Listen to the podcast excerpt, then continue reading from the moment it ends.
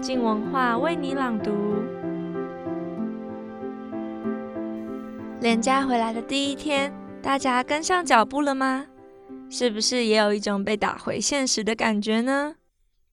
今天的为你朗读是许政府的专栏，他的这篇《现实并浪漫着》，讲的虽然不完全是关于回到工作岗位的现实，而是关于他为什么开始创作这些文字，为什么决定拿起相机记录下这些与他生命交汇的动物们，并且像是拍摄和写作这些普遍被大家认为是浪漫的工作当中，他所面临的现实又有哪些呢？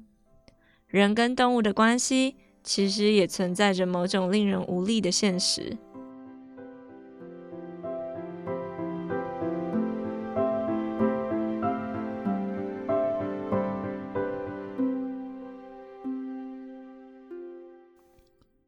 我是徐政府，我要为你朗读我的专栏《现实并且浪漫着》。日后回想起来。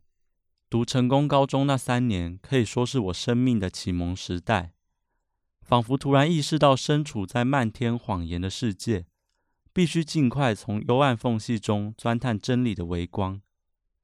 那时乐于读一些虽然看不懂，但好像很厉害的书，对学业过分自信的鄙夷。虽然有段时间成绩差到老师都替我伤神，我却为此得意不已。当时最大的乐趣就是去野外看蝴蝶了。即使平时受困于教室，我也会偷偷翻开《蝴蝶图鉴》，看得心思凝结，神魂出窍。直到高三寒假，学测结束，野马乍然脱缰，我开始根据各科老师的性格、交情与规定，以不被退学也绝不多付出时间为目标，仔细安排出席与翘课的计划。空下来的时间，就拿着我的第一台单眼相机，表哥在工作中退役的 Canon 50D，装上一颗存钱买的一百毫米二手微距镜，在野地中消磨掉最后的高中时光。我的摄影始于那样的青春时代，因而相信这项活动必然带有某种浪漫主义性格，也就是说，它和拒绝规范。逃离制度有很深的关联。浪漫主义 （Romanticism） 作为十八、十九世纪风行于欧洲的狂热思潮，并不是中文语境下那个惯用于爱情的形容词。浪漫是冒险，是反叛，是前往未知、不安，甚或危险的意境。在那些引起我们丰富想象与强烈情感的奇遇中，感受到冲击。成长乃至于升华，这种美感经验，或许就是康德所说的壮美，也是野地之所以让人神魂颠倒的原因。大三那年寒假，我第一次以生态摄影为目的出国旅行，造访向往已久的婆罗洲热带雨林。之后几年，就经常在世界各地摄影和写作。留下许多照片和一本本旅行日记，有时努力把这些零碎的东西写成完整作品，就能换取下一趟的旅费。要说这是一项职业，虽然有点勉强，但我确实很迷恋以说故事为使命的生活。文字和影像各有其擅长诉说的方式，可以表达对方想要表达却无法表达的事情。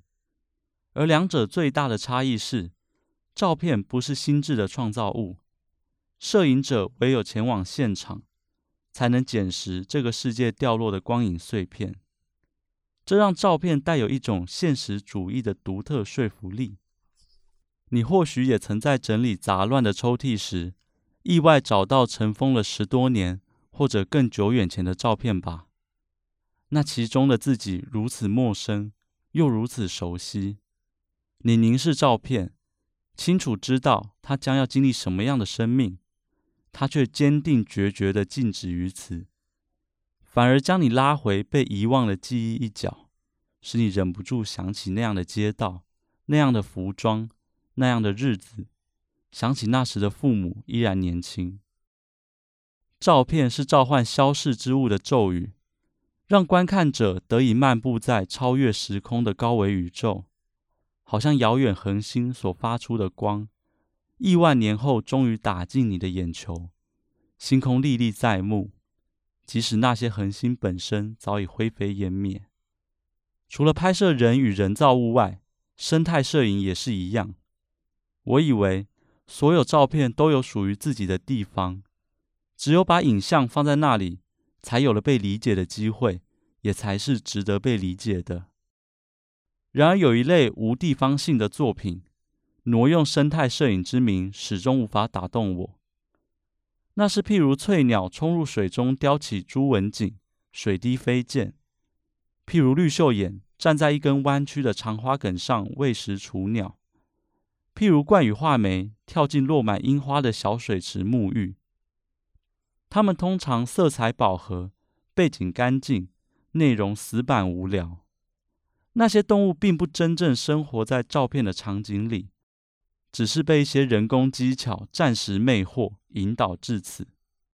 摄影者刻意隐匿被摄物和环境的互动关系。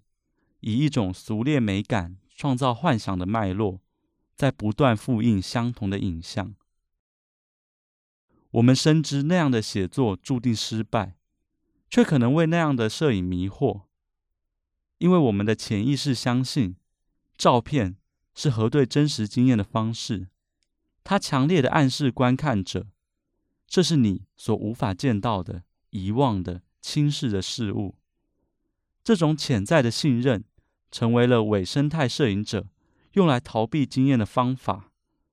他们虚构一种假的经验，模拟一次奇遇，写一首伪诗。这几年，为了进行创作计划，我也去过中国和东南亚不少热门的鸟类生态摄影地点。有一年冬天，我准备在内蒙古呼伦贝尔大草原从事一系列田野观察，便和一位蒙古朋友联络。他在政府部门有正职工作，以鸟类向导为副业。当他来镇上客运站接我时，顺便问了一句：“要不要去看雪鸮？”那是我一年前错过的极为美丽的白色猫头鹰，每年都有几只从极北之地来此度冬。彼时朋友正好要带客人去找雪鸮，便让我这个听到消息后兴奋得蹦蹦跳跳的小老弟随行。担任助理四的角色。车行许久，来到雪鸮近日出没的地点。风雪严寒，日光朦胧。客人们架好摄影设备，朋友就从鸟笼中拿出一只鸽子，脚上绑了一枚填装沙石的宝特瓶，然后交给我，要我拿到前方空地去放。往上丢，他对我喊：“用力点啊！”我小跑步过去，在摄氏零下三十度的低温中，捧着温暖而颤抖的鸽子，一时不知所措。高点儿，他喊。我遵照指示，紧张地把鸽子连瓶子丢上天空，然后看它在振翅中被沉重的瓶子拉下来。我努力想减少鸽子在我手上所受的痛苦，但如果动作太软弱，它会让我再丢一次。可以了，回来呗。小跑步，我躲回车上取暖。鸽子趴在雪地中。不久后，雪鸮从远方大地与天空灰蒙蒙的交界处飞了出来。它停在附近，观察了一会儿，突然像一架纸飞机那样飘了起来，轻盈无声的朝鸽子飞扑过去。因为宝特瓶拉住了关系。好几次，鸽子都没有被抓走。躲在一旁的拍摄者，因而有了许多次捕捉雪鸮的机会。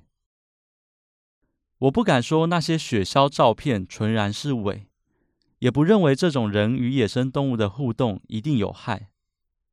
只是当照片来到观看者面前，鸽子、宝特瓶以及我冻到麻痹的手，都被刻意隐匿起来。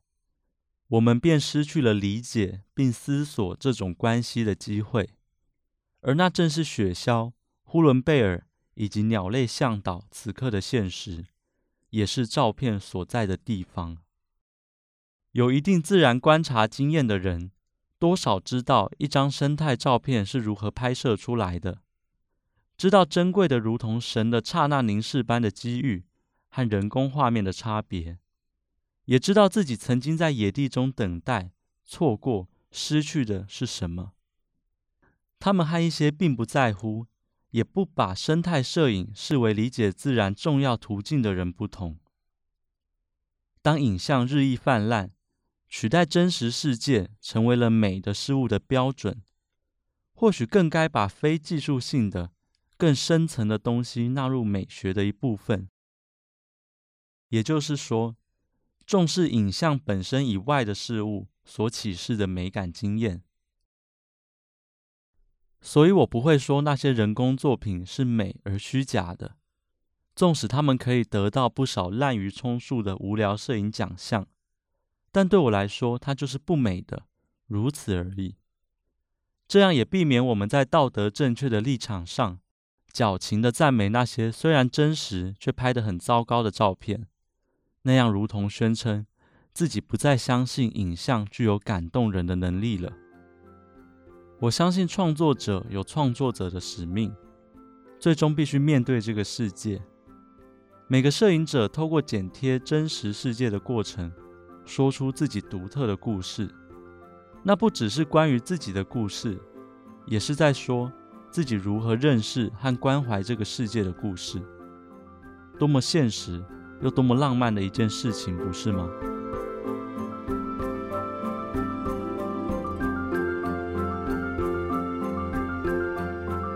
谢谢收听。往常我们都是随着许政府的文字和照片到不同的地方旅行。这次我们随着他搭时光机，谈起他创作的动机。希望你们也喜欢。明天是陈柏青的书评，他这次评的小说家东山张良。我们的《镜周刊》人物组记者黄文具也曾经亲自到日本采访过他。作家本身的故事。